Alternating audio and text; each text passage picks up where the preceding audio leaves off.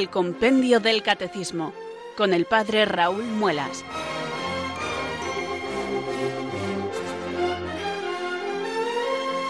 Muy buenas tardes queridos oyentes de Radio María, son las 4, las 3 en Canarias. Aquí comienza una nueva edición del programa El Compendio del Catecismo de la Iglesia Católica. Reciban desde Talavera de la Reina un saludo muy cordial del Padre Raúl Muelas, que un día más les habla desde estos micrófonos de Radio María, la radio de la Virgen, la fuerza de la esperanza. Sed todos bienvenidos.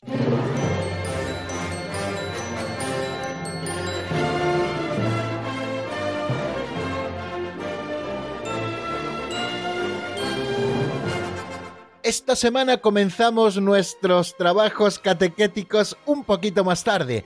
Ayer no pude estar a esta hora con ustedes, queridos amigos, pero bueno, no dejamos de escuchar el compendio del catecismo, escuchando la reposición de uno de esos programas antiguos que ya habíamos escuchado, pero que siempre nos viene bien repasar.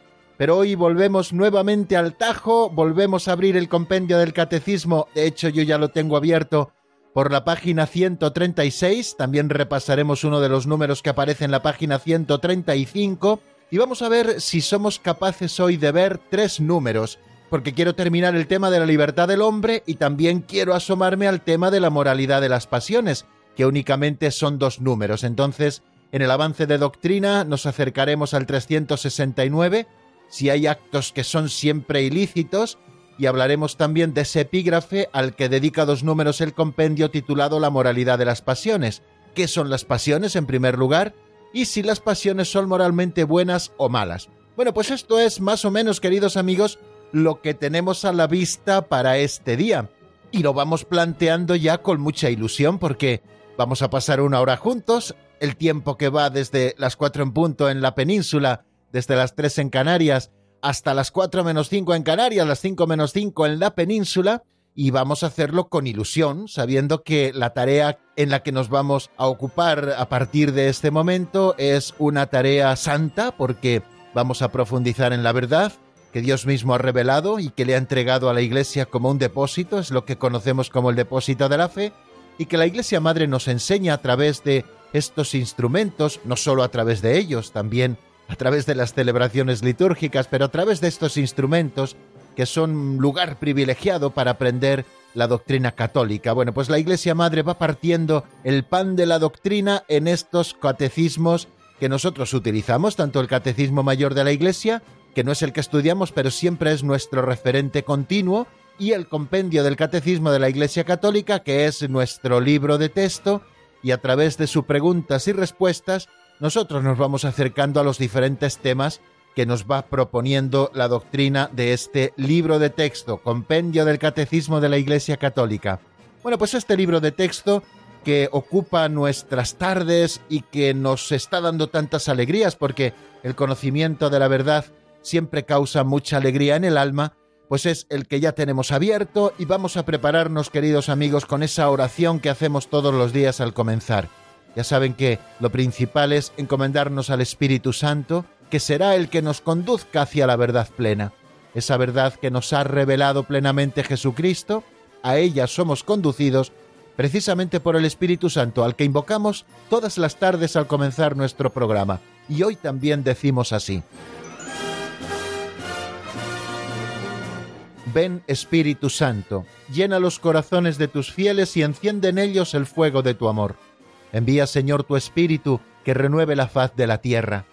Oh Dios, que llenaste los corazones de tus fieles con la luz del Espíritu Santo, concédenos que, guiados por el mismo Espíritu, sintamos con rectitud y gocemos siempre de tu consuelo. Por Jesucristo nuestro Señor. Amén.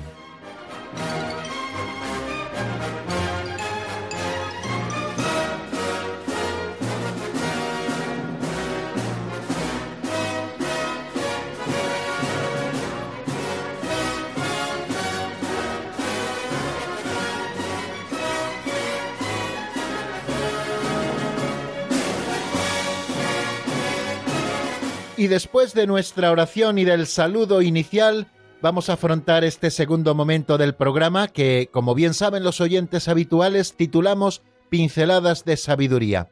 Abrimos nuestro libro auxiliar, así me gusta llamar a este librito que se titula Pinceladas de Sabiduría de don Justo López Melús y tomamos prestado uno de sus capítulos. Son pequeños capítulos, dura su lectura apenas un minuto, minuto veinte todos los días los escuchamos en la voz de Alberto, y estas narraciones, cuentecillos, fábulas, historietas, dan pie luego a que podamos hacer una reflexión concreta sobre algún aspecto particular de la doctrina católica.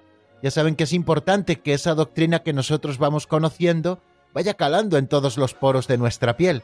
Y a veces los ejemplos que encontramos en estas pinceladas, en estas historietas, nos ayudan también, claro que sí, a vivir de manera práctica la fe que profesamos. Vamos a por la pincelada de hoy que se titula El incrédulo y su compañero.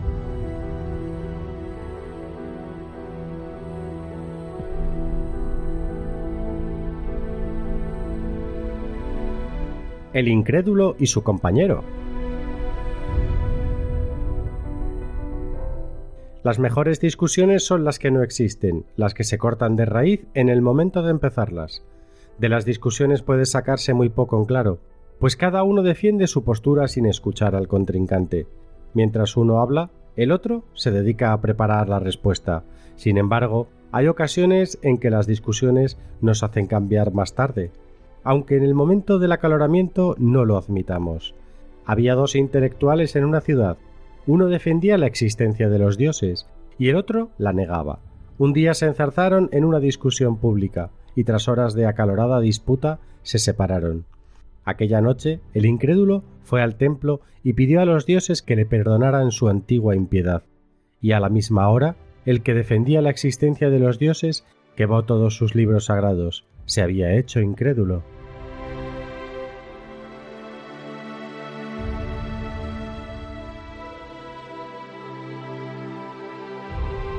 Varias ideas, queridos amigos, para compartir esta tarde después de escuchar esta pincelada titulada El incrédulo y su compañero. La primera viene a propósito de esa afirmación que al comienzo de la pincelada nos hace don Justo. Las mejores discusiones son las que no existen. Recuerden, queridos amigos, eso que dice el refrán popular, que dos no discuten si uno no quiere, dos no se pelean si uno no quiere. Lo he escuchado en las dos versiones. ¿Y qué verdad es esto? Que es mejor no comenzar una acalorada discusión que no nos va a llevar absolutamente a nada, solamente a perder la paz y quizá a faltar a la caridad, si no vamos a conseguir también absolutamente nada. Es verdad que cuando uno quizá es más joven, la sangre como que es más caliente y entonces uno suele entrar a todos los trapos. Es verdad que en esto influye también, queridos amigos, el carácter, que los hay más bravos y enseguida que ven la punta del capote, pues se lanzan, ¿no? Enseguida por él, ¿no? Bueno, pues eh, es así, es así, pero yo creo que tenemos que tener en cuenta que las discusiones al final no nos llevan a nada bueno, entendiendo discusiones como ese intercambio de monólogos en las que cada una de las dos partes se va acalorando, se van afincando cada vez más en sus posturas, se va perdiendo la racionalidad, empieza a salir la visceralidad, y al final no se consigue nada. ¿El diálogo es importante?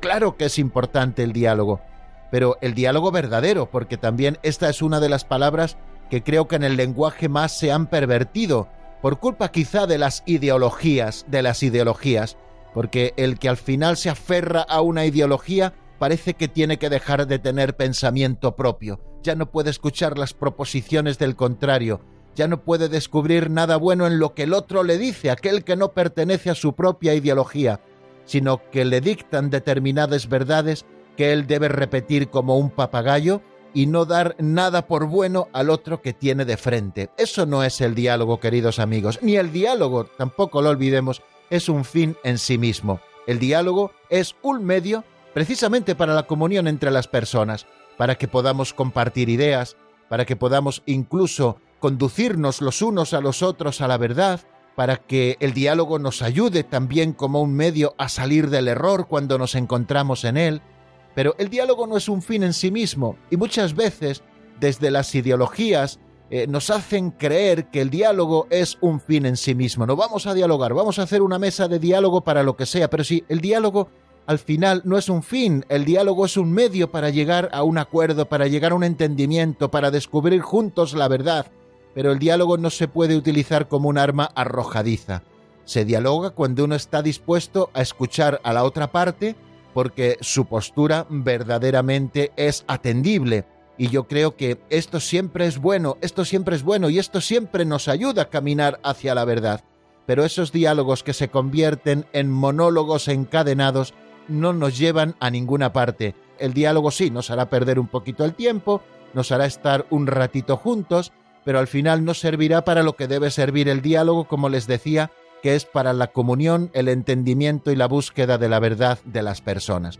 Bueno, pues estas discusiones de las que nos habla hoy don Justo, lo mejor es no iniciarlas, que no existan, cortarlas de raíz antes de empezarlas, para evitar el acaloramiento, para evitar los enfados, para evitar esos monólogos encadenados que nadie escucha.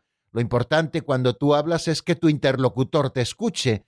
Si tu interlocutor mientras tú estás hablando ya está pensando en la respuesta que te va a dar luego por una palabra que ha escuchado en un momento determinado, pues evidentemente no te está escuchando verdaderamente, está pensando en lo que te va a decir. Y si luego cuando te está respondiendo tú ya estás pensando en lo que le vas a decir después para seguir encadenando monólogos, pues al final eh, en realidad no se consigue nada, se consigue enemistarnos mucho más que llegar a la verdad.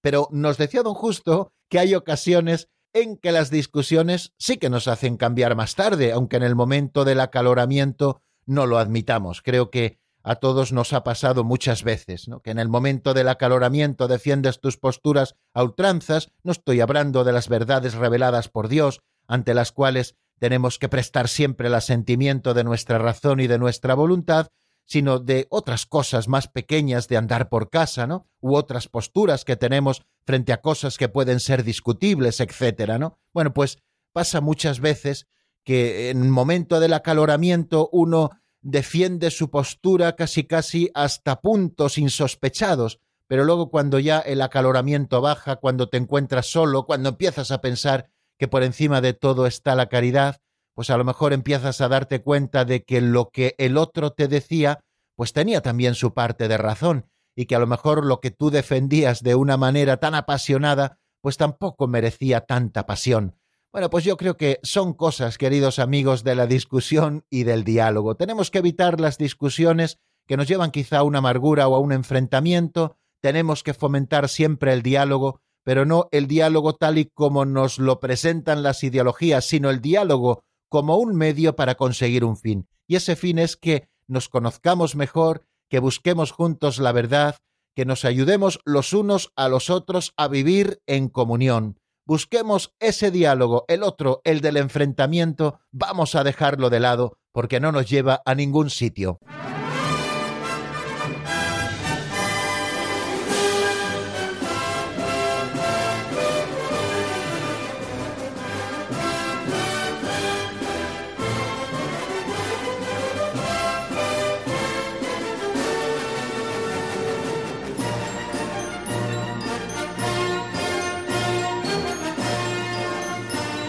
Como llevamos varios días, queridos oyentes, sin avanzar en la doctrina, permítanme que me remonte un poquito hacia atrás para hacer bien el repaso de los últimos números en los que avanzamos en el programa del pasado viernes, si no recuerdo mal. Bueno, estamos estudiando la tercera parte del compendio del catecismo, una tercera parte que se titula La vida en Cristo. Esta parte tiene dos secciones. La primera titulada La vocación del hombre, que es la vida del espíritu, que nos ofrece todo un pequeño tratado de teología moral fundamental y luego tiene una segunda sección que podíamos llamar de moral especial en la que vamos a estudiar todos y cada uno de los mandamientos. Bueno, pues estamos en la primera sección, la vocación del hombre que es la vida en el espíritu. Y aquí hay varios capítulos, tres capítulos. Estamos todavía dentro del primer capítulo que se titula La dignidad de la persona humana estamos estudiando al hombre en su individualidad, tal y como ha sido creado por Dios. ¿Cuál es la raíz de la dignidad de la persona humana? Decíamos en ese primer epígrafe de este capítulo primero que el hombre es imagen de Dios. Precisamente aquí reside, queridos amigos, la dignidad de la persona humana, en que Dios nos ha creado su imagen y semejanza, nos ha dotado de alma espiritual e inmortal y también de inteligencia y de voluntad. Por eso las personas estamos ordenados a Dios y somos libres y estamos llamados a la bienaventuranza eterna, que fue el segundo gran epígrafe de este primer capítulo, la dignidad de la persona humana, que es nuestra vocación a la bienaventuranza, cómo alcanza el hombre la bienaventuranza, qué importancia tienen para nosotros las bienaventuranzas, qué relación tienen las bienaventuranzas con el deseo de felicidad del hombre y qué es la bienaventuranza eterna. Estuvimos estudiando, si lo recuerdan, bueno, pues esos temas a propósito de nuestra vocación a la bienaventuranza. Hemos sido creados por Dios a su imagen y semejanza y hemos sido llamados por Dios a una vocación especialísima, que es vivir eternamente felices con Él en el cielo. Luego estudiábamos un elemento muy importante que es el tema de la libertad. ¿Qué es la libertad? Hemos dicho que el hombre ha sido creado a imagen y semejanza de Dios, que tiene un alma inmortal y espiritual, y que ese alma está dotada de inteligencia y de voluntad y que por lo tanto, como Dios mismo, también nosotros somos libres. La libertad es un poder que Dios nos ha dado de obrar o de no obrar, de hacer esto, de hacer aquello, de ejecutar de este modo por sí mismo acciones deliberadas. La libertad, por tanto, es la característica propia de los actos humanos, o sea que un acto es propiamente humano cuando es libre, si no se trataría de un acto del hombre, pero no de un acto calificado como acto humano. Y también apuntábamos a qué es el bien precisamente el que nos hace libres. Cuanto más se hace el bien, más libre se va haciendo también el hombre. La libertad alcanza su perfección cuando está ordenada a Dios. La verdad os hará libres, nos dice, queridos amigos, el Evangelio, y esto tenemos que tenerlo siempre a la vista. Pero también veíamos que la libertad implica la posibilidad de elegir entre el bien y el mal. La elección del mal sería, en todo caso, un abuso de la libertad que nos conduce a la esclavitud y no a la verdadera libertad. Hablábamos también de la relación que existe entre la libertad y la responsabilidad.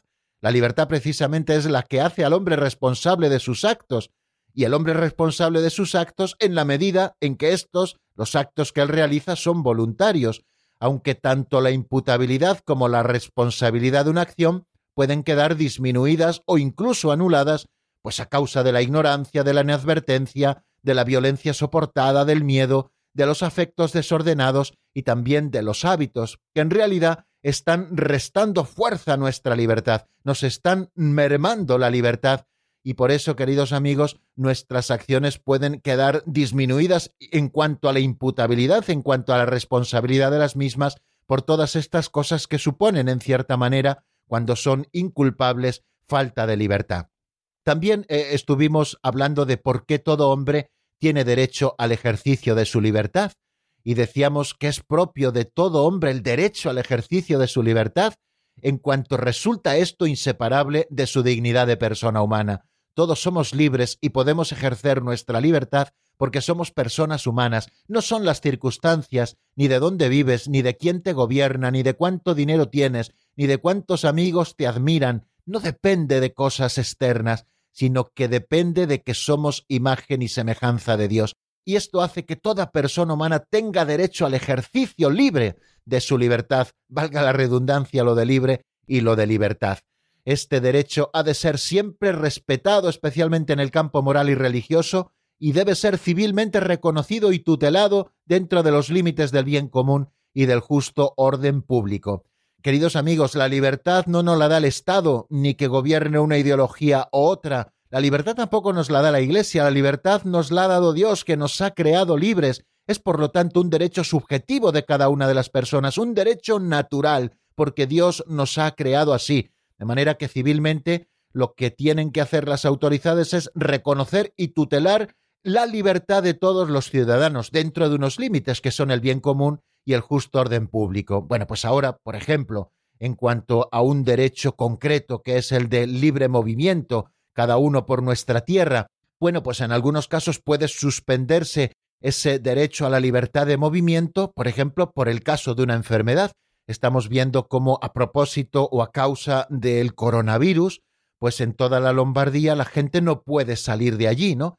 Bueno, pues esto es precisamente por el bien común, para evitar que se extienda más la epidemia y que más personas puedan resultar dañadas precisamente por ese virus o que en un momento determinado sí puede suspenderse el ejercicio de una libertad concreta en pro del bien común y del justo orden público, que evidentemente no lo marcan las autoridades, sino que lo marca también la ley natural y también la justa razón. ¿Dónde se sitúa la libertad humana en el orden de la salvación? Y este número tan interesante, pues a él también nos asomábamos, decíamos que nuestra libertad se halla debilitada a causa del pecado original y que este debilitamiento se agrava más aún con los pecados sucesivos, pero Cristo nos ha liberado para ser libres, y el Espíritu Santo nos conduce con su gracia a la libertad espiritual. Dios no nos determina cuando nos da su gracia, sino que nos hace verdaderamente libres, para hacernos libres colaboradores suyos en la Iglesia y en el mundo. Y luego en el último programa nos estuvimos deteniendo en el número 367, que se pregunta cuál es la fuente de la moralidad de los actos. Y ese número nos dice que la moralidad de los actos humanos depende de tres fuentes, del objeto elegido, es decir, un bien real o aparente, eh, detectado por nuestra razón y querido por nuestra voluntad. Ese es el objeto elegido. Bueno, pues este objeto elegido marca la moralidad de un acto humano. Es una de las fuentes. La otra fuente es la intención del sujeto que actúa, es decir, el fin por el que lleva a cabo su acción. Y la otra fuente de la moralidad son las circunstancias de la acción, incluidas también las consecuencias de la misma. Bueno, por tanto, la moralidad de los actos humanos, así lo estudiábamos, depende de tres fuentes. En primer lugar, del objeto elegido, aquello que nuestra razón ve como un bien y persigue nuestra voluntad, del fin también que se busca o de la intención que la persona pone. Por eso siempre hablamos de que en nuestros actos debemos motivarnos siempre por la recta intención y no por intenciones espurias o intenciones malas y también las circunstancias de la acción son una fuente de moralidad de nuestros actos. El objeto, la intención y las circunstancias forman, por tanto, las fuentes o elementos constitutivos de la moralidad de los actos. El objeto elegido es, por tanto, el bien hacia el cual tiende deliberadamente la voluntad, y es la materia de un acto humano. El objeto elegido, nos dice el Catecismo Mayor, especifica moralmente el acto del querer, según que la razón lo reconozca y lo juzgue conforme o no conforme al bien verdadero. Ahí es donde nos podemos equivocar. Podemos elegir un mal como si fuera un bien. Por eso es importante que la razón reconozca como bien lo que verdaderamente es bueno y que la voluntad lo persiga, y que la razón reconozca lo que es malo para que la voluntad no lo persiga. Bueno, las reglas objetivas de la moralidad enuncian el orden racional del bien y del mal atestiguado por la conciencia. Ya hablaremos de la conciencia y de lo importante que es tenerla bien formada para que ésta nos diga si está bien o está mal algo que nuestra razón nos pueda presentar incluso como un bien aparente o verdadero, que la conciencia también nos diga si eso está bien o eso está mal. Bueno, pues es, digamos, el elemento objetivo dentro de los actos. Luego hay otro elemento subjetivo, que es la intención, que se sitúa más del lado del sujeto que actúa. La intención, por estar ligada a la fuente voluntaria de la acción y por determinarla en razón del fin, dice el catecismo, es un elemento esencial en la calificación moral de la acción. El fin es el término primero de la intención y designa el objeto buscado en la acción. Yo puedo buscar una acción buena, como puede ser, ya lo decíamos el otro día, hacer un ratito de oración, pero con una intención mala, para que me vean, para mi vanagloria, para que digan qué bueno soy, para mi propia chulería. Y entonces, evidentemente, una acción que en sí es buena, un objeto que es bueno, se convierte en malo precisamente porque la intención está torcida, es decir, lo que mi voluntad pretende al hacer ese acto, ¿no? Bueno, pues el fin es el término primero de la intención y designa el objetivo buscado en la acción. Lo que yo quiero cuando estoy haciendo una cosa, que puede ser buena o que pueda ser mala. Una intención buena, por ejemplo, no hace ni bueno ni justo un comportamiento en sí mismo desordenado, porque el fin no justifica nunca los medios. Así que no se puede justificar la condena de un inocente como un medio legítimo para salvar al pueblo, como hizo en su momento Anás cuando dice conviene que muera un solo hombre por el pueblo, aunque sea inocente. No se puede nunca legitimar. El fin no justifica nunca los medios, y esto teníamos que tenerlo tan claro todos. Y por el contrario, una intención mala sobreañadida como antes les decía, como es la vanagloria, pues convierte el malo un acto que de suyo puede ser bueno, como por ejemplo la limosna. El dar una limosna es bueno en sí, pero si yo lo estoy haciendo por vanagloria, pues estoy cambiando totalmente el signo moral de ese acto que realizo. Y luego están las circunstancias, comprendidas en ellas también las consecuencias, que son elementos secundarios de un acto moral. Nunca cambian un acto moral malo en bueno ni bueno en malo, pero sí que contribuyen a agravar o a disminuir la bondad o la malicia moral de los actos humanos. Por ejemplo, la cantidad del dinero robado, les decía, no es lo mismo robar diez céntimos que robar diez mil euros, evidentemente. Bueno, pues eso. Pueden también atenuar o aumentar la responsabilidad del que obra, como actuar por miedo a la muerte, por ejemplo. Bueno, pues pueden atenuar o aumentar la responsabilidad del que obra. Las circunstancias, como ya les decía, no pueden de suyo modificar la calidad moral de los actos, no pueden hacer ni buena ni justa una acción que de suyo es mala.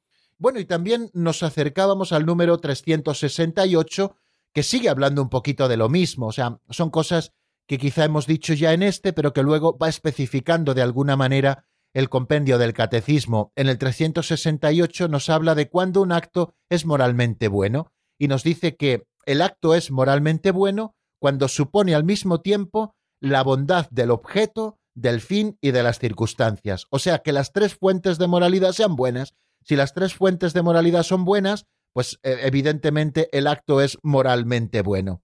El objeto elegido puede por sí solo viciar una acción, aunque la intención sea buena, pero si elegimos algo que de por sí es ilícito, que de por sí es malo, y esto lo completaremos con el número siguiente, pues ya evidentemente por muy buena intención que tengamos, queridos amigos, estaremos haciendo un acto moralmente malo. Si elegimos, por ejemplo, el adulterio para paliar una soledad que yo siento y en la que estoy tan triste, etcétera, etcétera, las cosas que podamos decir, pues evidentemente, por muy buena que sea la intención, el acto será intrínsecamente malo, moralmente malo, pues porque el objeto es malo. El objeto elegido por sí solo puede viciar una acción, aunque la intención sea buena. No es lícito hacer el mal para conseguir un bien, y esto tenemos que tenerlo siempre a la vista no es lícito hacer el mal para conseguir un bien. Un fin malo puede corromper también la acción, aunque su objeto sea en sí mismo bueno. O sea que ese elemento subjetivo también de nuestras acciones morales también pueden cambiar el sino, pueden convertir el malo un acto que de por sí en principio tendría que ser bueno. Es el ejemplo que antes le ponía, hacer limosna, que es un acto bueno, pero hacerlo por vanagloria, por lo tanto, moralmente para mí no sería bueno un fin malo puede corromper la acción, aunque su objeto sea en sí mismo bueno. Asimismo, un fin bueno no hace buena una acción que de suyo sea en sí misma mala, porque el fin no justifica nunca los medios. Las circunstancias, como les decía antes, pueden atenuar o incrementar la responsabilidad de quien actúa, pero no puede modificar la calidad moral de los actos mismos porque no convierten nunca en buena una acción mala en sí misma.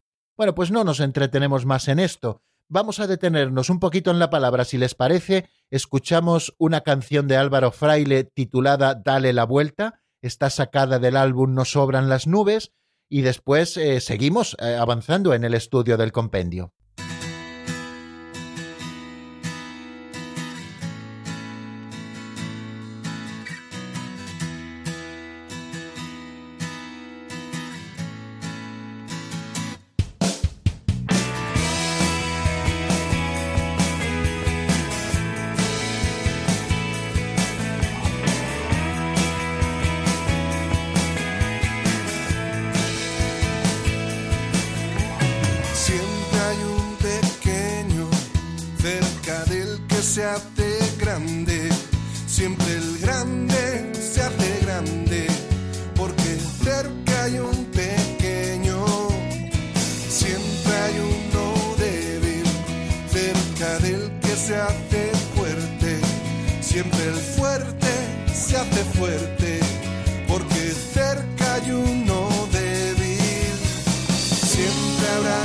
você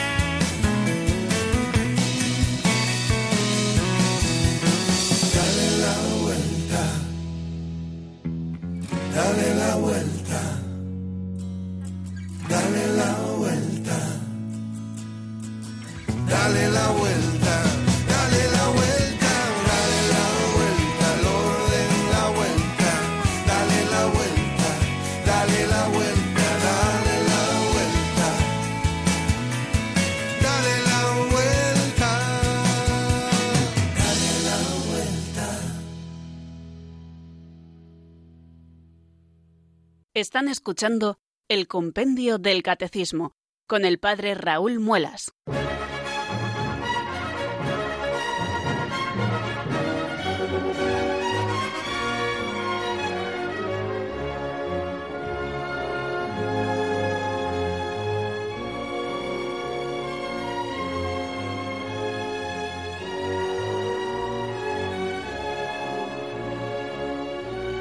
Continuamos, queridos amigos, en la sintonía de Radio María. Estamos en el compendio del Catecismo de la Iglesia Católica y como nos ha indicado esa locución anterior, les habla desde Talavera de la Reina el Padre Raúl Muelas y vamos a avanzar en el estudio del compendio del Catecismo. Les invito a abrir el compendio por la página 136 y leamos juntos lo que dice el número 369. ¿Hay actos que son siempre ilícitos? Les recuerdo que estamos todavía en el epígrafe de la libertad del hombre.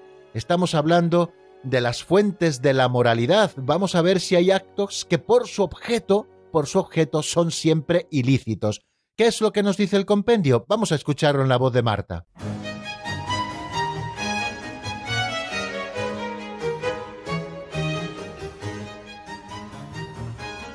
Número 369. ¿Hay actos que son siempre ilícitos? Hay actos cuya elección es siempre ilícita en razón de su objeto. Por ejemplo, la blasfemia, el homicidio, el adulterio. Su elección supone un desorden de la voluntad, es decir, un mal moral, que no puede ser justificado en virtud de los bienes que eventualmente pudieran derivarse de ellos.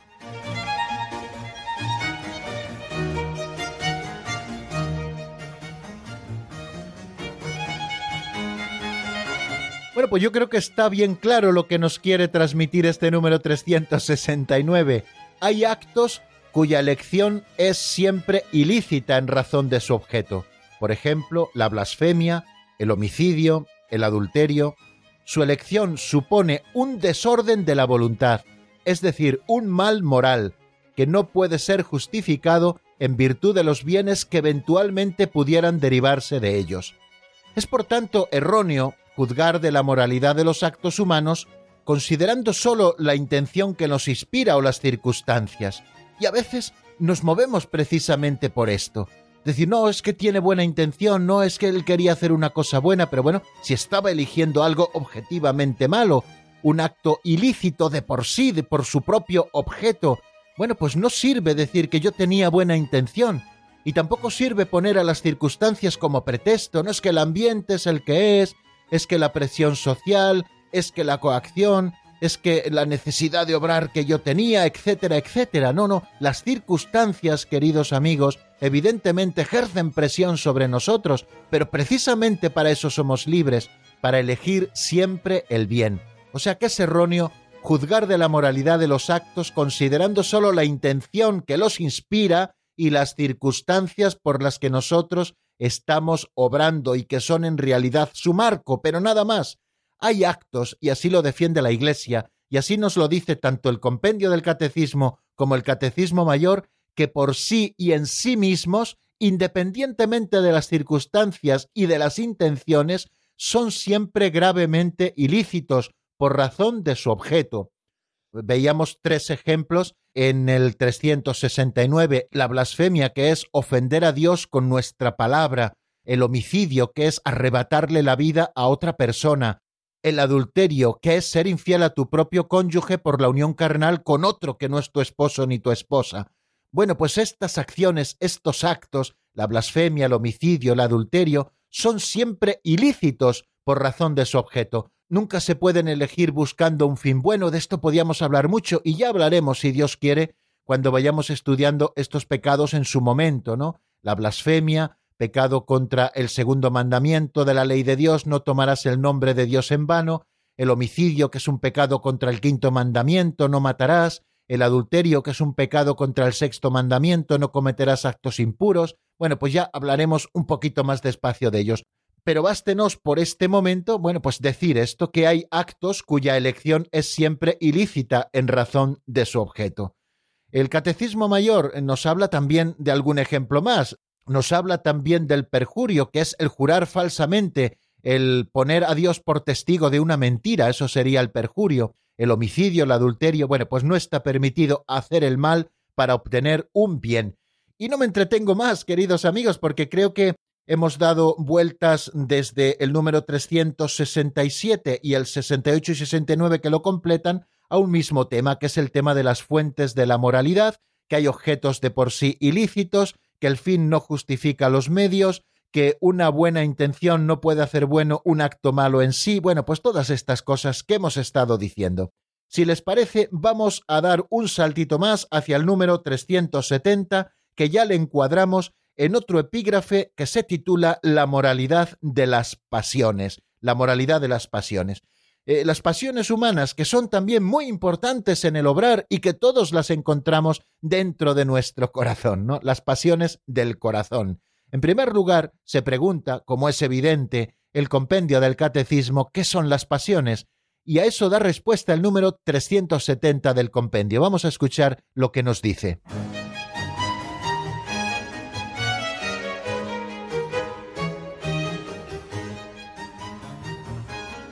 Número 370. ¿Qué son las pasiones? Las pasiones son los afectos, emociones o impulsos de la sensibilidad, componentes naturales de la psicología humana, que inclinan a obrar o a no obrar en vista de lo que se percibe como bueno o como malo. Las principales son el amor y el odio, el deseo y el temor, la alegría, la tristeza y la cólera. La pasión fundamental es el amor, provocado por el atractivo del bien, no se ama sino el bien real o aparente.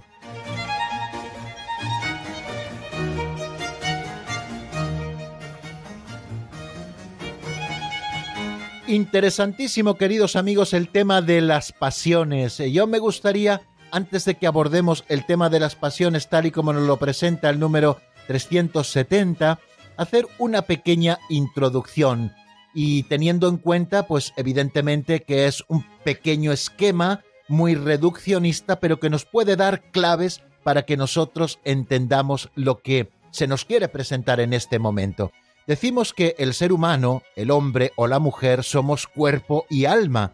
Así lo define una recta antropología, que somos cuerpo y alma, es decir, que tenemos un principio material que es nuestro cuerpo y que tenemos un principio espiritual que es nuestra alma. Pero no somos cuerpo por un lado y alma por otro lado, sino que somos cuerpo y alma, es decir, que estamos unidos, estamos unidos, el cuerpo y el alma, el principio espiritual y el principio material.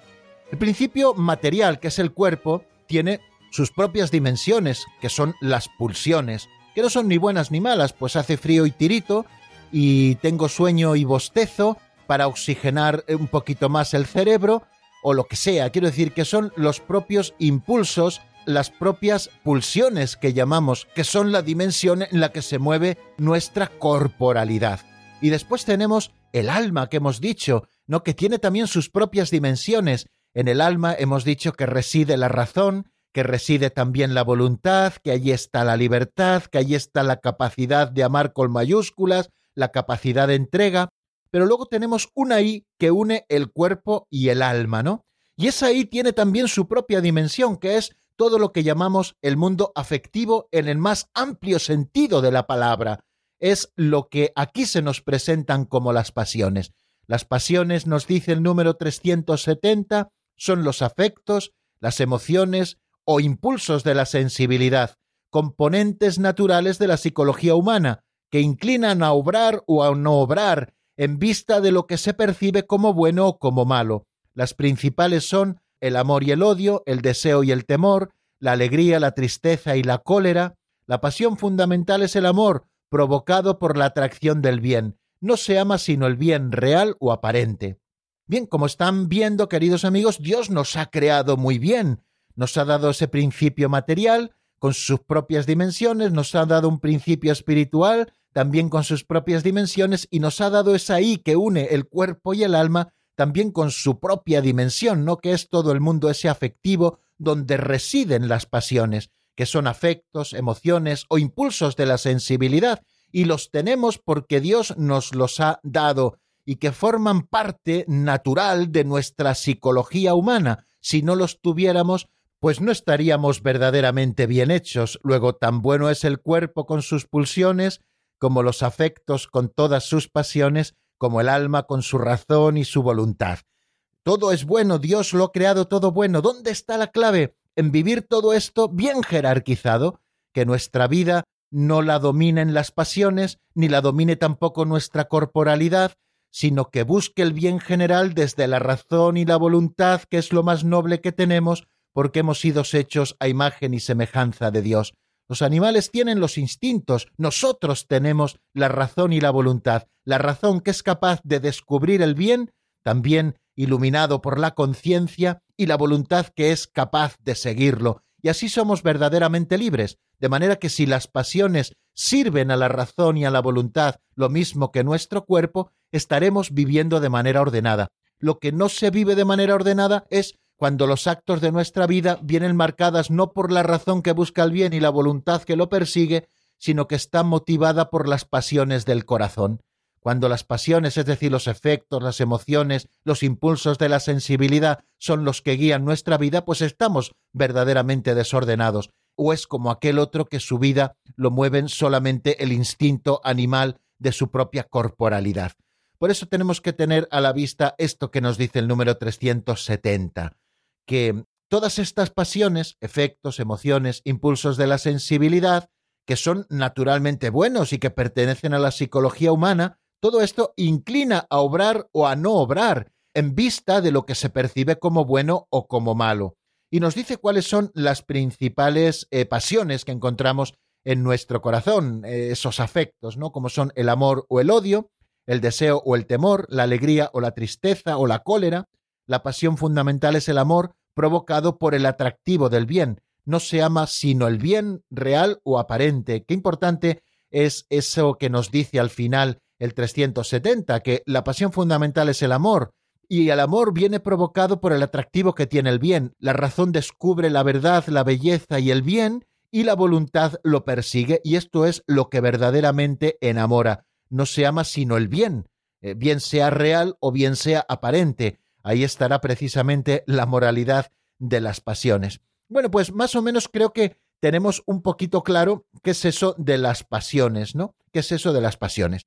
No nos vamos a entretener más hoy, aunque pensaba también asomarme al número 371, pero es que no nos da tiempo. Así que voy a pasar a recordarles nuestro número de teléfono de directo, que es el 910059419, 91005 9419 y pueden ustedes ir marcando mientras escuchamos al menos unos compases de un tema de Amparo Montaño titulado Extiende tu mano, está sacado del álbum En las manos de Dios.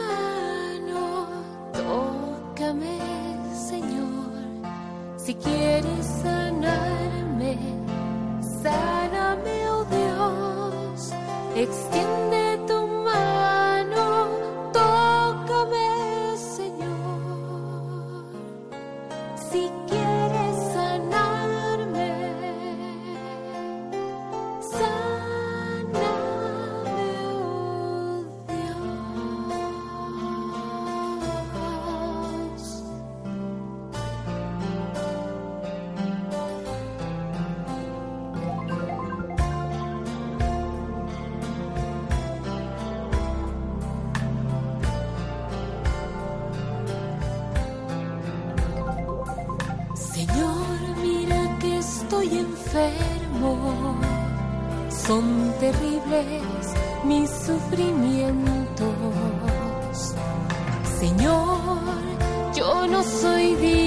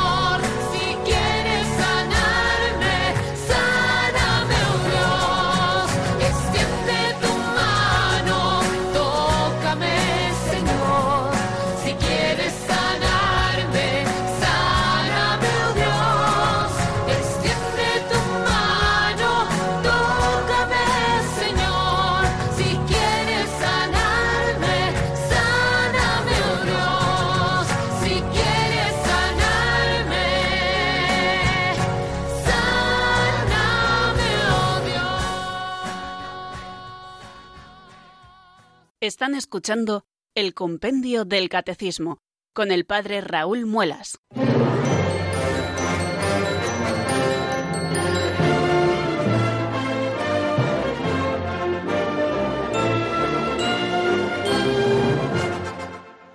Nos acercamos poquito a poco, queridos oyentes, a las 5 de la tarde y vamos a abrir nuestro teléfono de directo, como hacemos todos los días al final de nuestro programa, para que ustedes puedan intervenir en el 91005-9419. Damos paso a la primera llamada que nos llega desde Sevilla. Ahí está nuestra amiga Julia. Buenas tardes y bienvenida. Buenas tardes, padre Raúl. Pero usted, yo quería hacerle una pregunta que si no conviene o no toca en este programa, pues yo espero a otro. La era lo siguiente, ¿en qué se diferencia una pasión de una obsesión? No sé. Bueno, Sí, bien, no- bien. sí.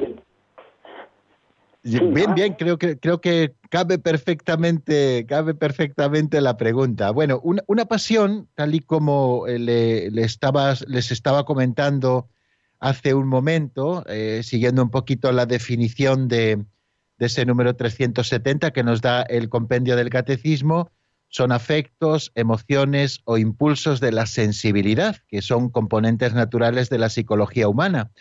Eh, lo que yo definía así de alguna manera, a, un, riesgo un poco de ser reduccionista, pues lo que yo definía como esos grandes afectos que encontramos dentro de nosotros y que nos provocan naturalmente las cosas, ¿no? Eh, ante una cosa que se nos presenta podemos sentir rechazo, podemos sentir temor, podemos sentir amor. Es ese movimiento primario que procede quizá de nuestra propia psicología frente a las cosas. Eh, es eh, lo que llamamos el sentir, ¿no? Luego la moralidad del acto estaría precisamente en el consentimiento. Y una obsesión eh, podríamos definirla sin ánimo de ser técnico ni mucho menos, sino simplemente, pues tales como estamos ahora acercándonos un poquito al tema, como un bucle del pensamiento que se mete dentro de nosotros y que nos da profundamente la lata, ¿no? Eh, bueno, pues eh, yo creo que la diferencia está, está como muy clara, ¿no? Las obsesiones son esos bucles de pensamiento que son recurrentes constantemente, eh, que a veces se nos presentan también como a modo de, tentación, muchas veces para hacernos caer y otras veces para quitarnos la paz, ¿no?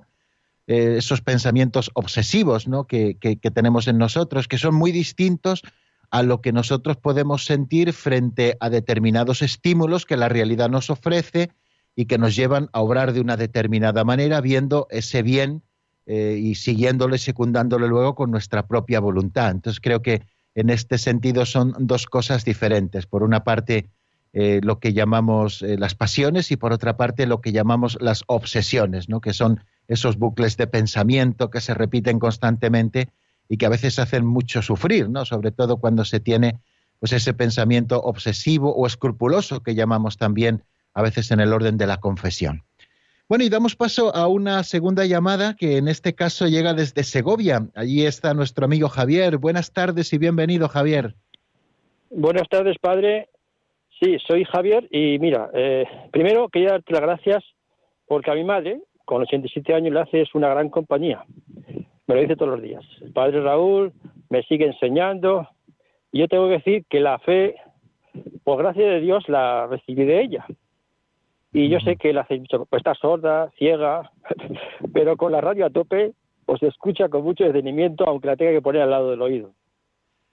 Y también, pues personalmente, ahora estamos viviendo una, una época en la cual el coronavirus nos está haciendo cambiar de actitudes, unos les pesa más, otros menos, pero el tomar la comunión en la mano, quisiera que hablase de ella, es una de las cosas que, que no llevamos muy bien. Y otras personas también me han dicho que incluso prefieren no tomar la comunión, hacer una comunión espiritual. Yo sé que la primera vez lo tomé en la mano el domingo y, Ujú. y todavía siento en la mano eh, la hostia consagrada, el cuerpo del Señor, eh, que no lo había sentido nunca. Entonces, eh, yo sé que la Iglesia, por medio, eh, nos, ha permit- nos permite tomarlo en la mano, pero eh, ¿cómo usted nos puede orientar, informar, tranquilizar para que eso eh, tengamos esa conciencia de que estamos obedeciendo a la Iglesia? Muchas gracias, Padre, que Dios le bendiga.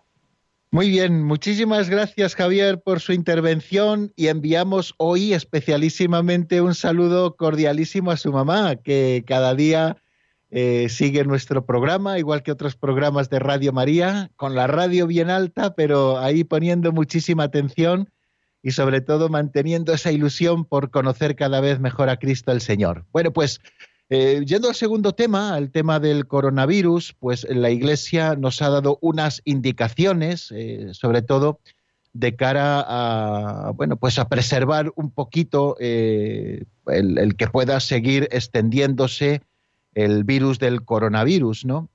Eh, estas indicaciones que la Iglesia hace, pues eh, vienen un poco a llamarnos a la prevención, ¿no? Por ejemplo, el hecho de que se hayan retirado de las pilas el agua bendita donde todos metíamos la mano para hacer la señal de la cruz.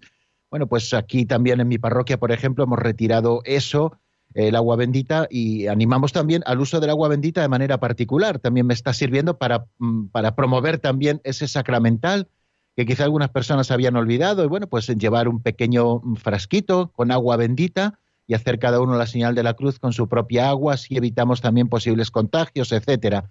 Igual que esas medidas de precaución de lavarse bien las manos antes y después de dar la comunión, o el hecho de que no besemos las imágenes, o incluso nosotros aquí en nuestra parroquia hemos suprimido porque es optativo el rito de la paz, eh, porque bueno, pues sí, se puede hacer un gesto con la cabeza, pero la gente siempre tiende a echar la mano, o un abrazo, lo que sea. Entonces, bueno, pues evitamos de esa manera. ¿no? El tema de la comunión en la boca o en la mano, bueno, pues eh, nosotros lo dejamos como la Iglesia lo deja también de manera optativa, es decir, que cada uno comulgue, eso sí que lo haga bien, por supuesto, tal y como la Iglesia manda, eh, extendiendo si la recibe en la mano, la mano izquierda, poniendo la mm, derecha por debajo de la mano izquierda a modo de trono, recibiendo al Señor después de haber hecho una reverencia, y después delante del sacerdote comulgar, ¿no? O aquel que quiera recibirlo también en la boca, pues también, efectivamente, ¿no? Pues con, con las debidas precauciones también el sacerdote, procurando la persona no buscar la sagrada forma, sino dejar que el sacerdote la deposite en su boca y también se puede hacer pues de una manera aséptica en ese sentido, ¿no? Sin que, sin que haya transmisión a lo mejor de saliva o lo que sea, ¿no? Entonces, bien, pues en este sentido pongamos las precauciones. Eh, en las indicaciones que nos, se nos han dado, no se obliga, por supuesto, a que la gente tenga obligatoriamente que comulgar en la mano, ¿no?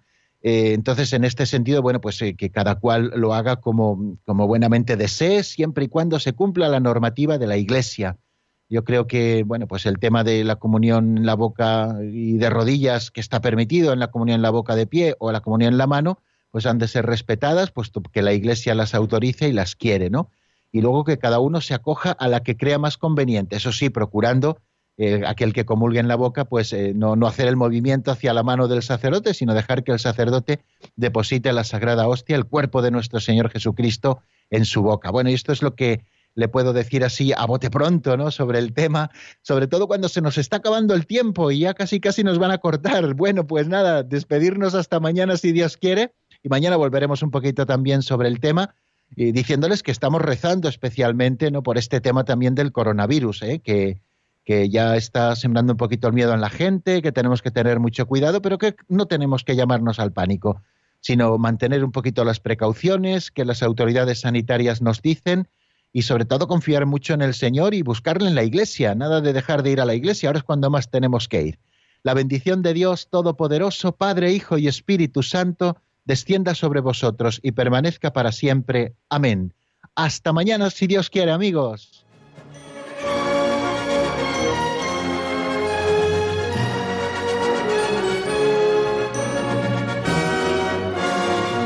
El Compendio del Catecismo con el Padre Raúl Muelas.